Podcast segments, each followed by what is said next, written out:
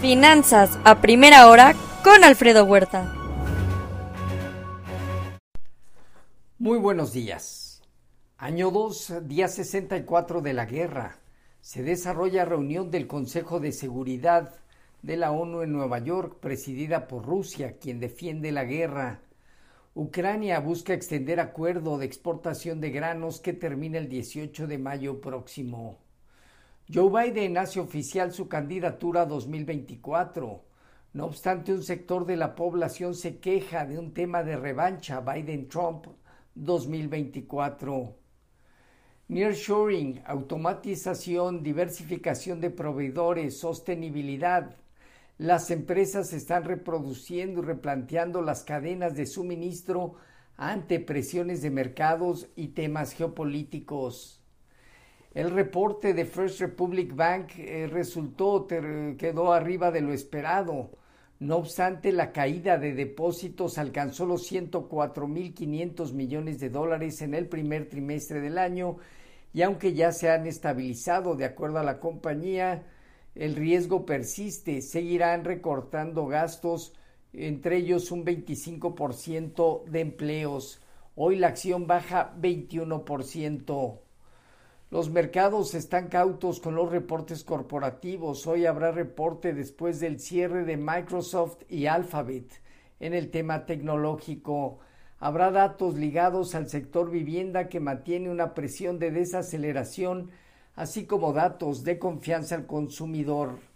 En Asia Pacífico, sesgo negativo, destaca Hong Kong menos 1.7%, Taiwán menos 1,5% abajo, eh, Corea del Sur menos 1.1%, China abajo 0.3% y Japón más 0.1%. Inversionistas de China ponen en duda el crecimiento económico continuo de su economía. Sector tecnológico en Hong Kong se ve presionado fuerte a la baja.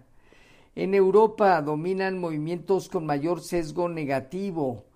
Francia menos 0.6%, Italia menos 0.9%, el IBEX de España 1.3% abajo, Londres menos 0.2% y solo Alemania se mantiene con marginal alza.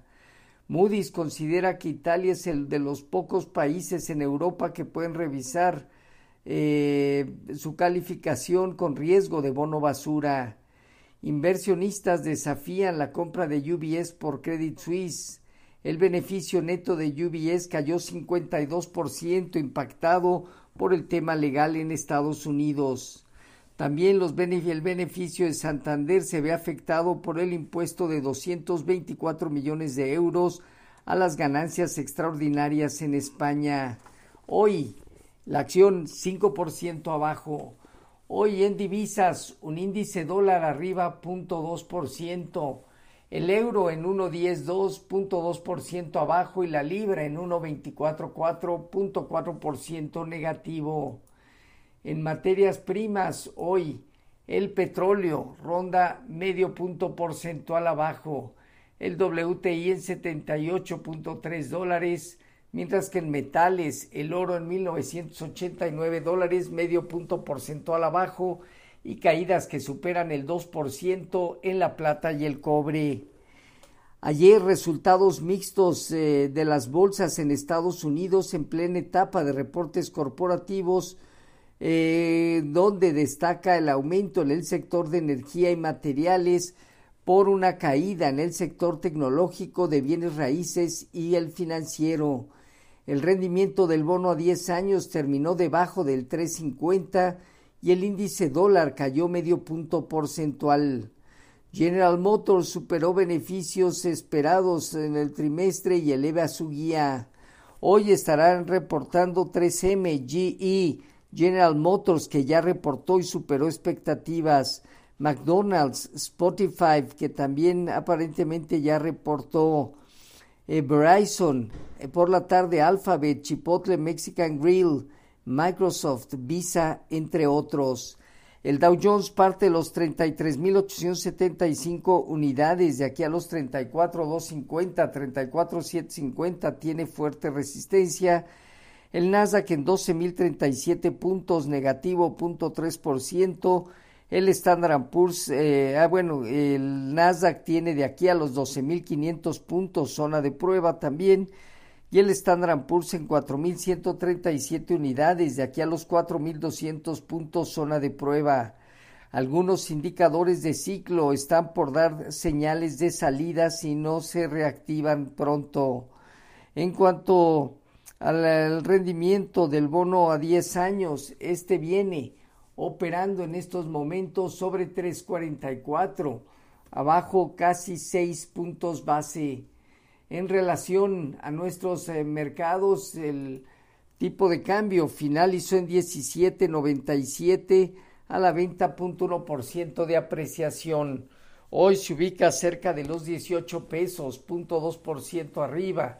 Sigue en lo general validando una zona baja entre 18 y 17.80, dejando techo 18.35 a 18.85 y en donde, en la medida de que la Fed y Banjico determinen ya el, el techo de las tasas de interés, el beneficio de un spread mayor se podría haber perjudicado. De ahí que podría ser el fondo del tipo de cambio.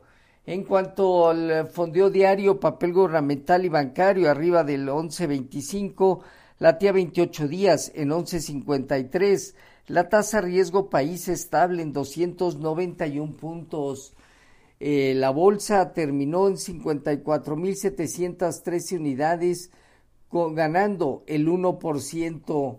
Bajo las condiciones actuales, el mercado está eh, alcanzando cerca de la zona de 55 mil puntos, inicio de resistencia. En caso de superarlo, implicaría 57 mil unidades. En cuanto, eh, de acuerdo a Monex, ha reportado el 28.6% de la muestra del IPC con ventas promedio arriba 25,5% y evita o flujo operativo 30% arriba. El 30% ha reportado mejor a lo esperado, el 40% en línea y el 30% por debajo de lo esperado. Azur reportó buen trimestre con aumento en ingresos del 21.7% y del 23.2% flujo operativo. Ganancias de Qualitas aumentaron 22% el primer trimestre. También los ingresos de tracción se elevaron 27,5%. La empresa ha ganado 41% en el mercado durante este año. Mejoran operaciones en subsidiarias de Grupo Carso en el primer trimestre del año, donde la utilidad neta aumentó 27.4%. En contraparte, Volaris perdió 71 millones de dólares. Este día el FH, FHFA y Standard Poor's Case Schiller, indicadores de precios de vivienda, ambos al mes de febrero, confianza al consumidor al mes de abril, venta de casas nuevas al mes de marzo, las reservas semanales de crudo por parte de la API y emisión de notas del Tesoro a dos años. En México, reservas internacionales y el INEGI publica eh, su resultado a febrero. Los eh, futuros se mantienen hasta ahora con sesgo negativo, alrededor del 0.2 al 0.4% Dow Jones, Standard Poor's y Nasdaq, tipo de cambio, operando 18 pesos en estos momentos, 0.2% de depreciación. Así, finanzas a primera hora con lo más relevante hasta el momento.